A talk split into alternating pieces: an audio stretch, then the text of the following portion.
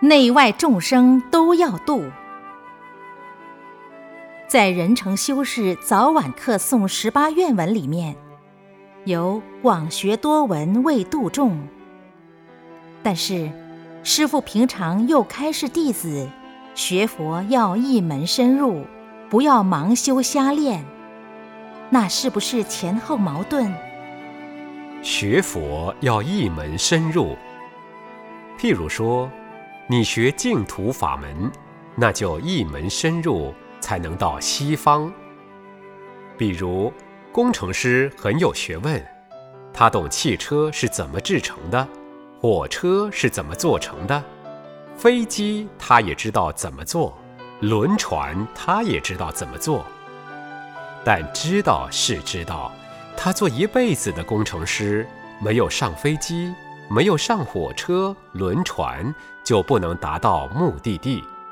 你要达到目的地，只要做一种交通工具就可以，这叫一门深入。一门深入跟广学多闻未度众是两回事儿。比如，有的人是做生意的。有的人是上班的，做老师的，公务员的，还有很多很多其他的。那你学佛之后，懂了佛法，才能帮助他们度化他们。所以行菩萨道，度外众生，是要广学多闻才能度的。如果你要度内众生的话，还是要一门深入，才能度内众生。我们每天一直想，一直想，一直想，这些思想、贪欲等等，都是心里边的内众生。